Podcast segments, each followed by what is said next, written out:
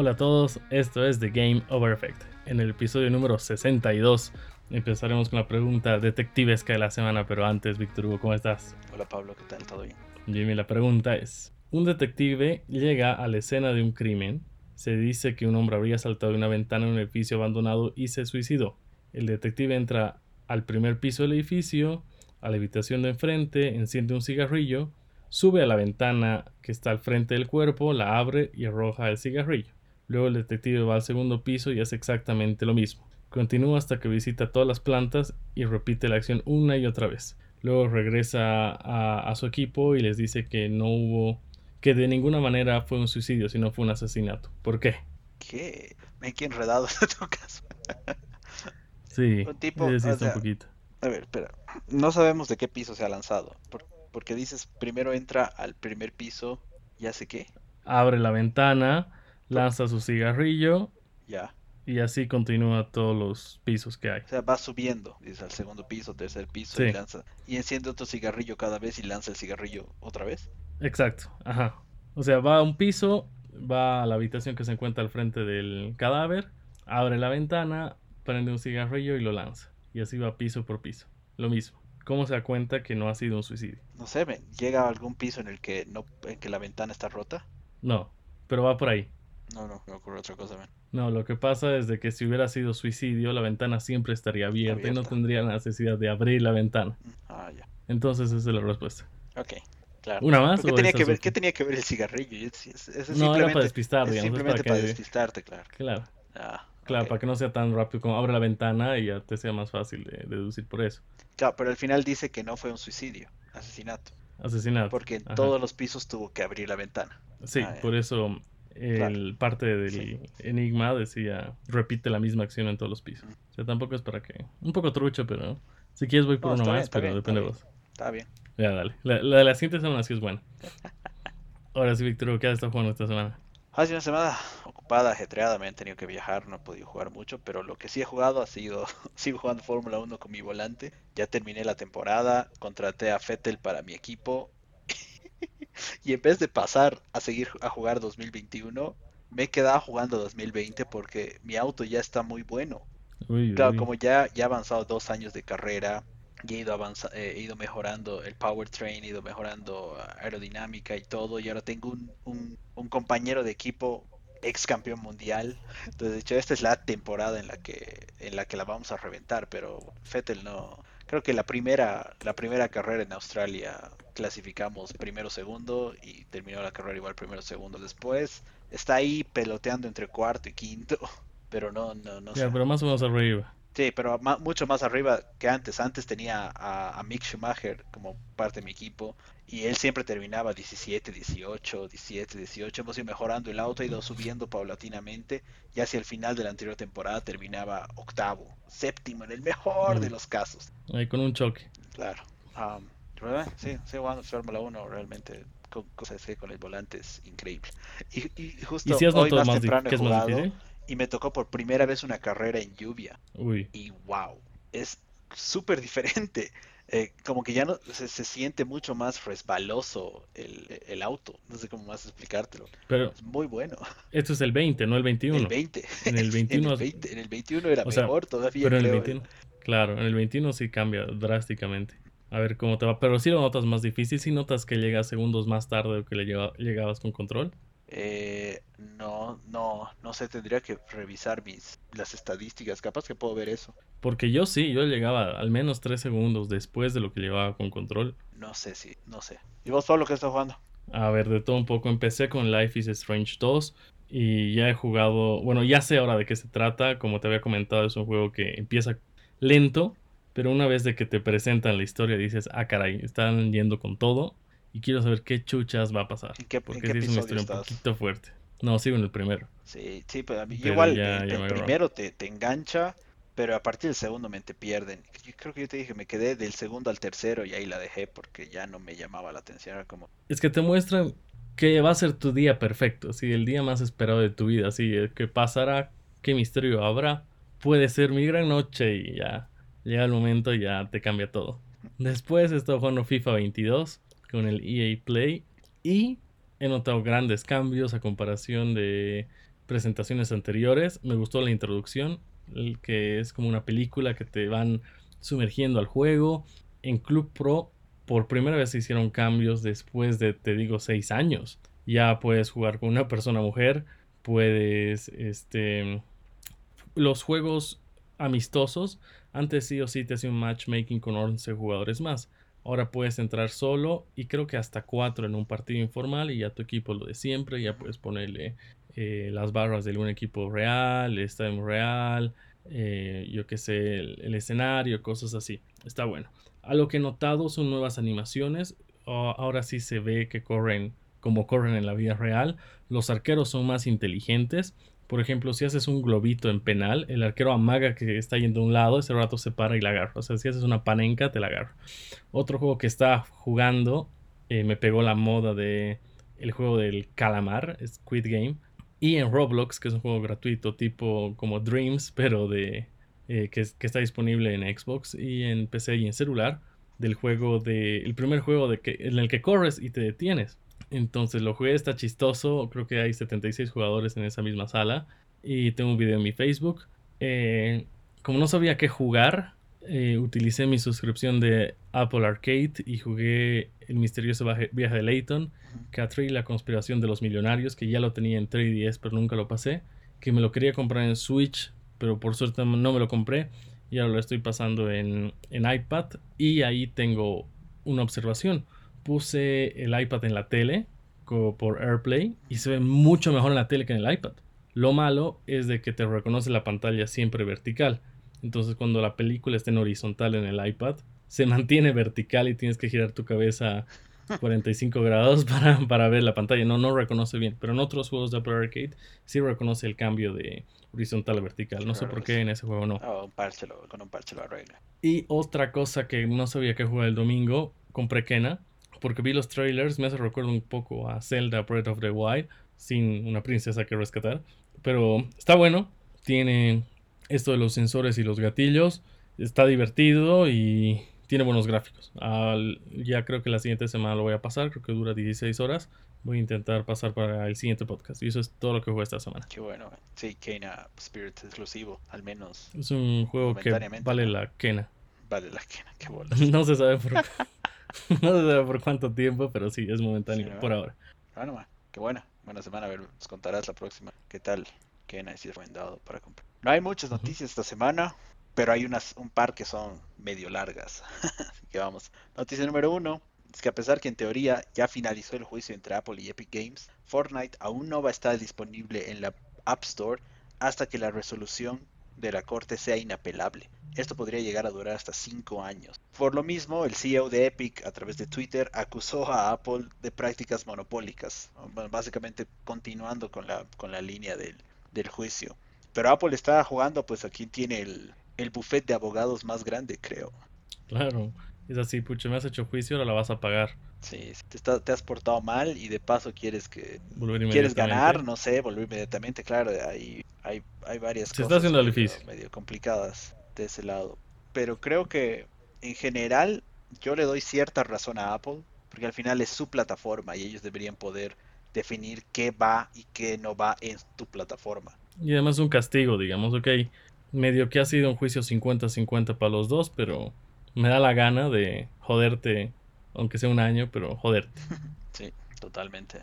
¿Pero qué crees? ¿Qué crees que va a pasar? No, yo creo que va a haber... Puede hablar, yo que sé, Epic y pueden llevarlo a que es una práctica monopolista. Yo creo que van a ir por ahí.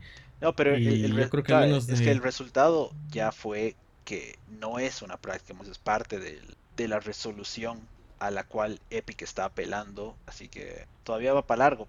Pero como te digo, yo no creo que sea una práctica monopólica.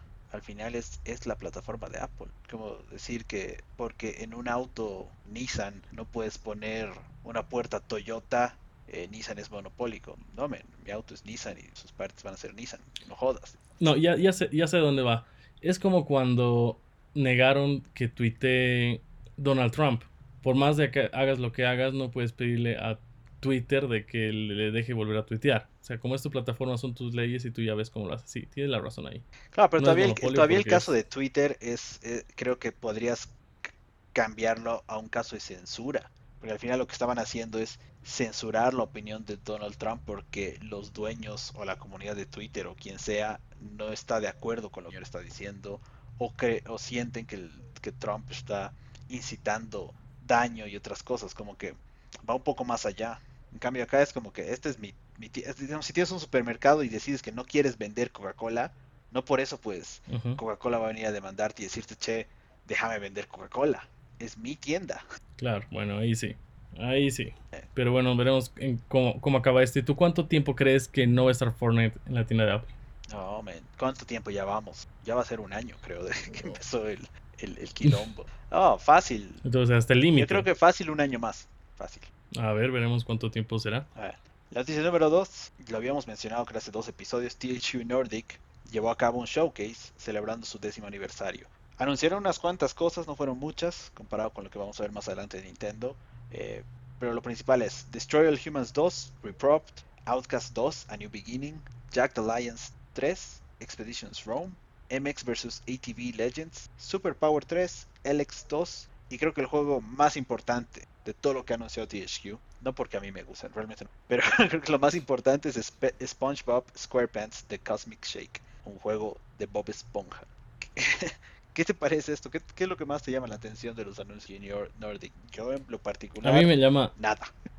A mí me llama más la atención algo que no ha pasado en el evento, sino que directamente en la interfaz de Xbox te decían descuentos hasta el 80% de los juegos de THQ Nordic. Entró y estaba a 40 dólares Biomutant, que no sé, estoy dudando en comprarlo, ¿no? Todos dicen que después del parche el juego es otro juego, que está increíble. Pero en vez de comprarme ese, preferí comprarme Kena. Pero yo creo, tengo fe que lo van a bajar más. Sí. Que va a bajar hasta 30 o hasta 25. Y ese es el momento totalmente. Pero justo estamos hablando de esto la semana pasada o hace dos semanas, no sabíamos qué juegos, que dijeron de que sí, iban a sacar una remasterización de juegos que tenían y estábamos pensando en los juegos de lucha libre. Y mira, estábamos equivocados y realmente aquí el más importante es el de este de SpongeBob, SpongeBob y, y creo que nada más. ATV lo tenía porque me lo regaló creo que en Play 2, que venía con mi Play 2 y no jugué más de eso y ya. Sí, sí, creo que de estos nunca he jugado Destroy All Humans. No sé, quizás sea un juego que, gusta, pero a menos que llegue a Game Pass, no, lo, no creo que lo compre. Eh, MX vs ATV Legends. Y recuerdo que había uno exclusivo de PlayStation 3 con la, en el lanzamiento, creo que era Motorsports, algo así se llamaba. Creo que era de esta tanda, ¿no?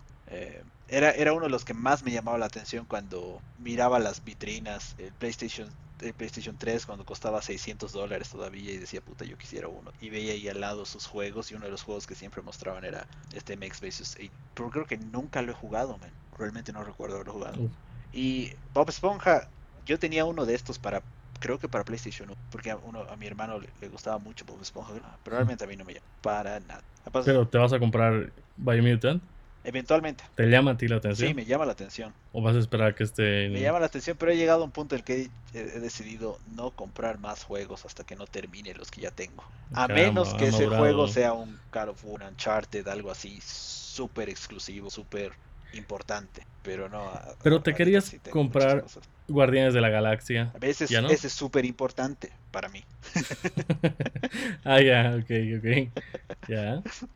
La noticia número 3, la más importante de la semana, es que Nintendo llevó a cabo un Nintendo Direct y anunciaron un montón de cosas, las principales. Kirby and the Forgotten Land, disponible 2022. Esto, esto creo que lo habíamos charlado en algún momento, ¿no? Eh, pero no recuerdo, no recuerdo bien en qué hemos quedado. Pero este Nintendo Switch Online Expansion Pack que va a ser como que una membresía extra sobre la Nintendo Switch Online clásica que ya teníamos, que va a incluir juegos de Nintendo 64 y Sega Genesis. Y además los miembros van a poder comprar controles de cada una de estas consolas. Era buenísimo. El control de Nintendo 64 siempre me ha parecido muy peculiar. No creo que haya sido el mejor control ni nada por el estilo, pero el diseño es algo fuera de lo común. Creo que incluso no, no sé si lo voy a jugar mucho, pero solo por tenerlo quiero ¿Quieres que comente ahorita o cuando menciones todo? Mejor ahorita. Yo amo el Nintendo 64. Ha sido mi consola favorita. Aparte del Play 4, creo que es mi consola favorita. Amo el, control porque, a comparación del Play, el Play era lineal, ¿no? Eran tus cuatro flechas. Pero Sony, ah, Nintendo llegó con todo y te dijo: Toma, así deberías moverte con esto, con este joystick. Y tenía su complejidad porque La mano izquierda es para moverte y ponías o flechas si querías, o en algunos juegos, o el joystick en otros juegos. Lo bueno es de que ha anunciado ciertos juegos y que van a seguir llegando. No mencionó el precio. Yo creo que va a ser 10 dólares, no creo que sea más. Pero no sé si mensual o anual. Después anunciaron un solo juego de Rare, que es Banjo Kazooie. Y todos sabemos que Microsoft ha comprado, así que no sabemos si llegará GoldenEye, si llegará Conquer Bad no, Day. GoldenEye, de hecho, no, porque hay un problema ahí de licenciamiento y de permiso. Ah, Conquer, yo creo que sí. Después Donkey Kong, si llegará Diddy Kong, si llegará Banjo Toy y si llegará Perfect Dark, que son buenísimos esos juegos. El juego que yo quisiera, que amaría es Pokémon Stadium. Así, mataría por ese juego. No, yo creo de, que va a llegar Pokémon Snap. De hecho, va a llegar, yo creo, Stadium eventualmente. Sí, los, el multiplayer de ese juego era increíble. Y el control sí lo quiero. Y además que mencionó que tiene más botones. Este modelo de control va a tener puerto USB-C, creo. Y va a tener más botones. O sea, los, el home y demás. Pero dice que va a tener gatillos adicionales. No sé. Pero esperemos que así sea. Y no sé si tendrá vibración o habrá que comprar como en esa época el Rumble Pack. Sería el colmo que Nintendo haga eso. es, tan, es tan, tan, tan parecido al original que tienes que comprar los accesorios aparte. Aparte. Y la memory card, así, ¿no? Ya muy maleante. Pero sería bueno que ya venga con el vibrador. Sí, ven, este es un muy buen, muy buen anuncio. Pues Bayonetta 3, que va a salir 2022. ¿Has jugado Bayonetta alguna vez? Jamás. yo, intenté jugar Bayonetta en Xbox, porque de hecho no recuerdo si era parte de Game Pass, pero tenía algún tipo de problema. Lo descargaba y en la primera misión o en los primeros 10 minutos del juego siempre fallaba el juego, se cerraba, se salía al final me he emputado, lo he borrado y nunca más. Quería, quería hacer un Bayonetta 1, ver si me interesaba para comprar Bayonetta 2 en Switch. Y obviamente después Bayonetta 3. Quizás le dé una vuelta más. Voy a ver si en algún momento tengo tiempo para bajar Bayonetta. Pero ahí está. Igual creo que es una franquicia muy importante para, para Nintendo. También anunciaron Splatoon 3. Ah, que no me llama la atención para nada. Vos que eres más de juegos online. A. Quería. En su momento dije, pucha, necesito este juego. Pero no es la gran cosa, según yo. Y lo sé, es muy infantil, lo veo, pero en Call of Duty sí juegan niños, en Fortnite sí juegan niños, pero en Splatoon juegan adultos. Así que creo que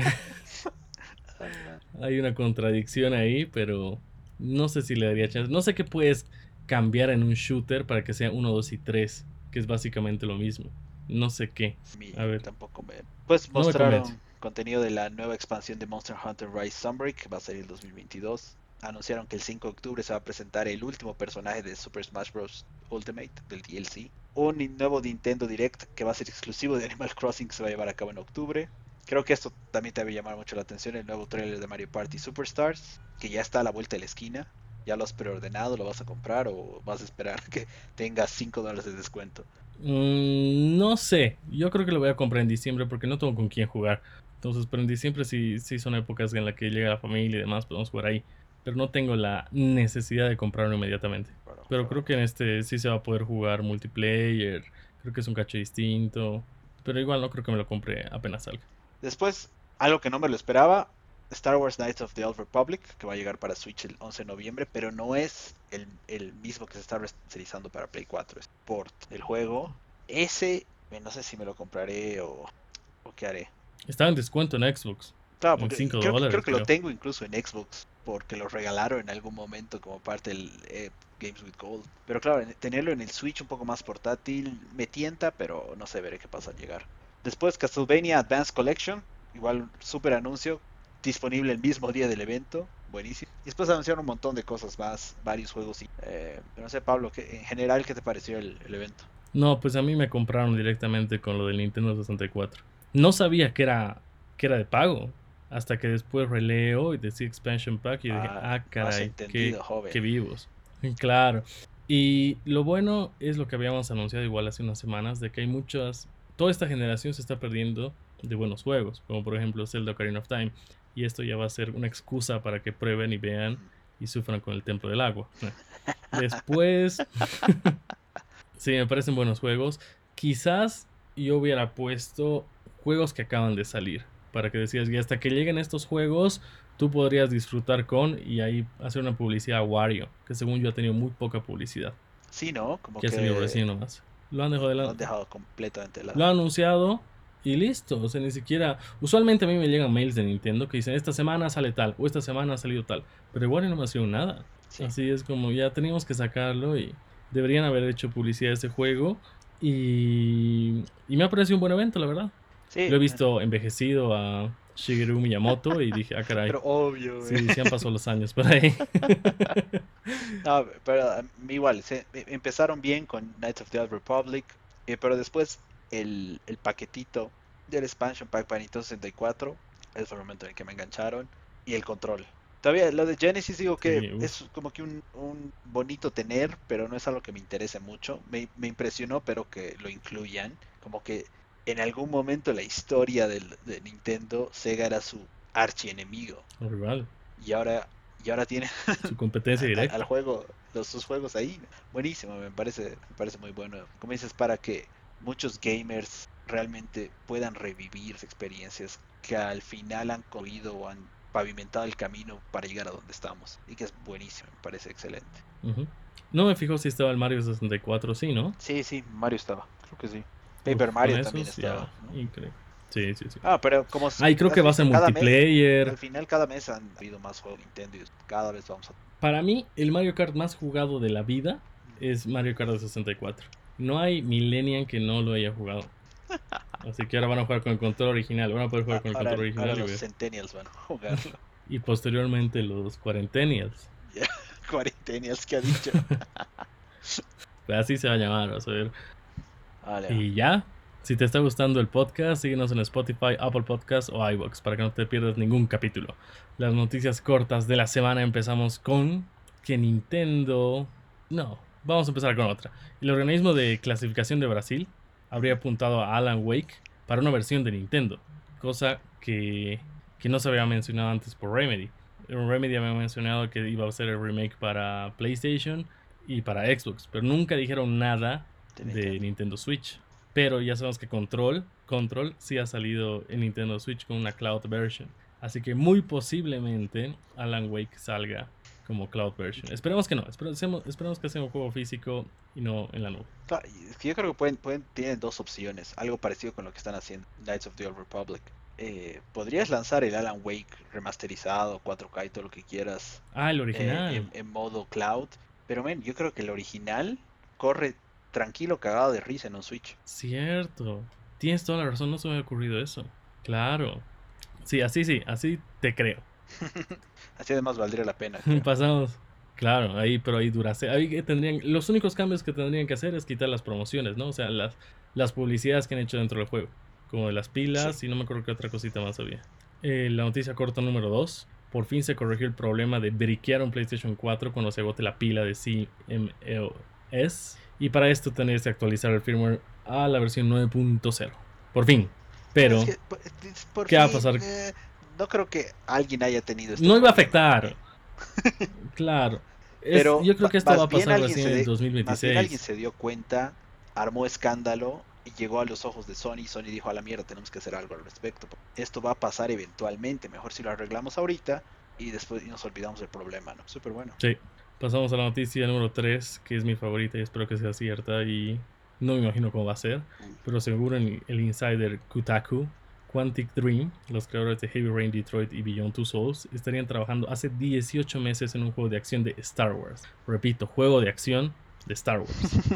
Quantic Dream se dedicaba a los juegos de decisiones que era más como películas interactivas, que te movías y la única acción que había era los Quick Time Events pero están creando un juego de acción. O sea, todos sus juegos han sido así desde, eh, pucha, me olvidé el nombre, Project Indigo que se llamaba Fahrenheit. Después pasó por Heavy Rain, Detroit, Beyond Two Souls. Y todos eran así, acción. O sea, no era acción, era Quick Time Events, pero ¿cómo será? No me, no me quiero imaginar lo impresionante que va a ser este juego sin gráficos. ¿Y cuándo saldrá? Ojalá salga el año. Exagerando. Yo creo, yo creo que les falta. De hecho, algunos de los comentarios que vi después de que esto salió a la luz es que el juego recién ha entrado a producción completa. Es decir, estaban trabajando en preproducción, imagínate. De producción a lanzamiento yo creo que son dos años como entonces lo veo para un 2004 20 pero ojalá sea ojalá sea cierto yo también quisiera ver un juego de Star Wars y ojalá sea de acción pues es que al final no me importa mientras sea un juego de Star Wars bien hecho vale- creo que vale la pena, man. Puede ser de acción, puede ser estilo ¿Tú crees? Heavy Rain, man. Sería igual muy bueno porque buscas contar una historia en un universo ya establecido, pero desde otra perspectiva. O sea, no necesariamente tenemos que ser siempre Jedi, Sith o soldados. Bien, podemos ser, ¿qué te digo, man? La mamá de Anakin Skywalker. ¿Tú crees que sea de un Jedi o que sea Mandalorian, digamos? No, Mandalorian ya está en pro... Yo creo que el Mandalorian está en producción por alguien más. Hemos hablado de eso hace un par de Ah, semanas, ¿no? ¿Eh? Del, del video que se filtró de supuestamente el juego de, de. Mandalorian. Yo creo que eso está alguien más. Yo creo que eso lo están haciendo. Eso, eso sí te podría creer que sale 2020 o 2023. Ya, dos. Pero este Quantic yo creo que es otra cosa, completamente a ver, veremos. Veremos, veremos. La noticia corta número 4 es que Resident Evil 4 VR será exclusivo de Oculus Quest 2 y llegará el 21 de octubre. Ya no más. Ya nomás a la vuelta de la esquina. ¿Ya viste el tráiler? Ese, Que se ve creo que de tu reloj aquí en la mano izquierda. Está bueno. sí, sabes que este pinche Oculus Quest me está tentando, me está tentando. No sé. Yo creo que te lo compras. Eh, quiz- Casualmente. Quizás eventualmente, ¿no? Pero no sé, me, me está tentando bastante. ¿Sabes qué? Que Una de las cosas que me tienta, aparte de estos juegos y todas las cosas que están trayendo, eh, en el evento de anuncio, ¿recuerdas que mostraron un como que un ambiente virtual de trabajo? Es decir, te pones el casco y tienes Mm. como que tu escritorio y tu oficina y tu pantalla. Eso es lo que más me llama la atención, Sí, como sí. quisiera experimentar eso. Eh, pero aparte los juegos también Pero están buenos. eso es lo que pasaba en Heavy Rain, ¿no? El agente Norman Jaden tenía ajá. su escritorio Tal cual, ahí. tal cual. Algo así. Una cosa así. Exactamente, ven. Norman Jaden, FBI. Y creo que se llamaba Oculus. Uy, creo que se llamaba llama. No, mentira. No, no, no, no, no creo que se A llame ver. Oculus. Oficina Norman Jaden. A ver, se llamaba. Ah, no, Ari se llama. Utilizando su Ari, sí. Nada que ver. Sí, Augmented Reality Olvida. Interface creo que era, ¿no? Una cosa así. Sí, sí, sí. Claro, pero tal, cual, tal cual como eso. Ajá. Eso era increíble, o sea, agarraba sus files, los movía, lo, lo jalaba y lo desplegaba en el mapa los puntos que él creía que eran sospechosos, hacía un círculo de, de proximidad, era increíble, sí, algo así. Pasamos a la noticia corta número 5. ¿Sabes cómo me acordé el nombre? Porque yo me creé un Gmail, un Yahoo, que era Norman Jaden FBI. Me encantaba la frase del trailer. que decía Norman Jaden FBI. Ya pasamos a noticia corta número 5. Un desarrollador subastó en eBay un kit de desarrollo de PlayStation 5 y no obtuvo buenas ofertas. Un kit de desarrollo es cuando antes de que salga la consola te mandan un prototipo de consola con las mismas con el mismo eh, hardware digamos pero con otra carcasa para que no puedas spoilear a la gente y vayas haciendo las pruebas en esa consola. La subastó por 3 mil dólares no obtuvo la oferta que quería y entonces se le ocurrió poner una rebanada de pizza al medio porque es como una H y entonces ahí le puso una rebanada de pizza le cambió la- descripción y le puso Pizza Station. Eh, esta consola sirve para, calan- para calentar tu pizza para los desarrolladores que trabajan de más, una cosa así. Y logró venderlo en 7 mil dólares, acompañado de una espátula con un logo de PlayStation y tres pizzas más. ¿Qué tal? Va, este tipo es un máster en marketing. Claro. Xbox debería contratarlo para vender más consolas. Pero Y la verdad es que sí. genio, genio realmente. Pero al final, Pero ¿hay algún problema? O sea, no. no es que tienes un contrato de confidencialidad de nunca venderla a esta, que esta es para ti y que no puedes hacer negocio con algo que te han regalado eh, o que te han dado como una herramienta de trabajo. es posible que sí tenga algo de ese pero lo más probable es o que se lo haya robado o que él no el contrato que ha firmado él no haya tenido una cláusula de tiempo muy específica quizás haya sido no sé por decirte algo un año después del, del lanzamiento o del anuncio de la consola no puedes hacer nada con esto ya se ha cumplido un año básicamente desde la primera vez que vimos la consola ya estamos casi a un año de lanzamiento capaz que el embargo ya se venció y por eso la vendió. O simplemente men, se caga en todo, Le le vale. vale. y va a desaparecer. Con 7 mil dólares se va a ir a vivir a Cuba, o a Venezuela. tal vez. Y ya pues. Tengo una noticia, bueno, y no, es un rumor. En el rincón de Pablo está que Microsoft compraría o Ubisoft o Warner o Take Two antes de noviembre. Puta, no, esto, esto está esto está muy duro. O sea, antes recapitulando, Microsoft tenía la plata para comprar TikTok. Y TikTok vale más que Take Two. O sea que sí tendría la posibilidad, hablando monetariamente, de comprar. Plata no le falta a Microsoft. Claro. Ya habían estado Pero imagínate que compre Take Two.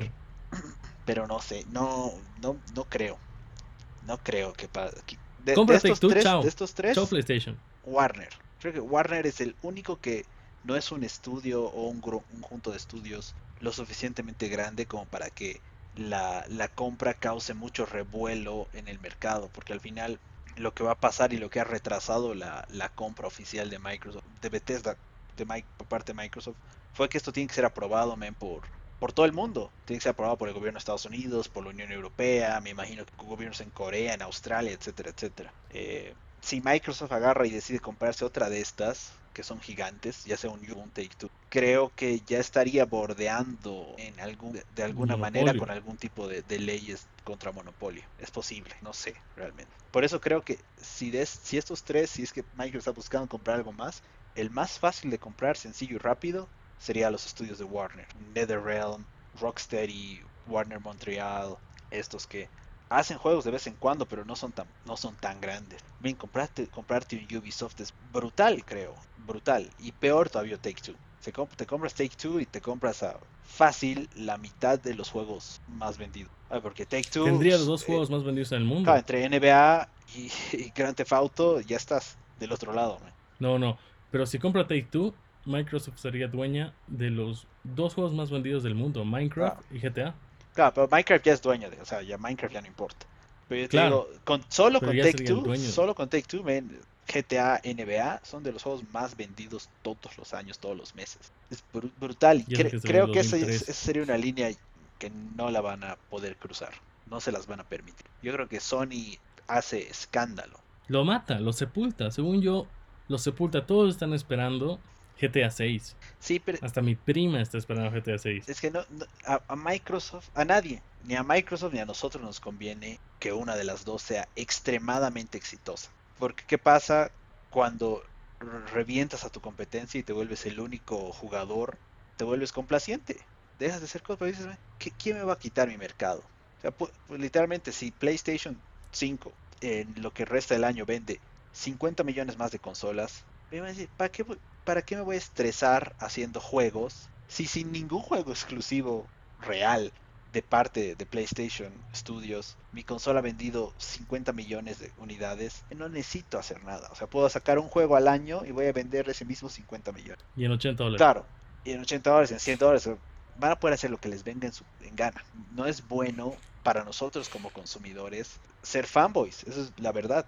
Entonces, si eres fanboy y dices, no, PlayStation, PlayStation, ña, ña, ña", te estás cagando a, a largo plazo. Alguien tiene que ser la competencia, alguien tiene que impulsar que, que Sony no se duerma en los laureles. men. Game Pass es buenísimo, Sony está considerando hacer algo similar.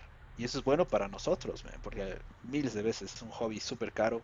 Modelos como el de Game Pass nos ayudan a poder jugar muchas cosas más que quizás no, no jugaríamos o no compraríamos justamente por el costo que tienen estas cosas.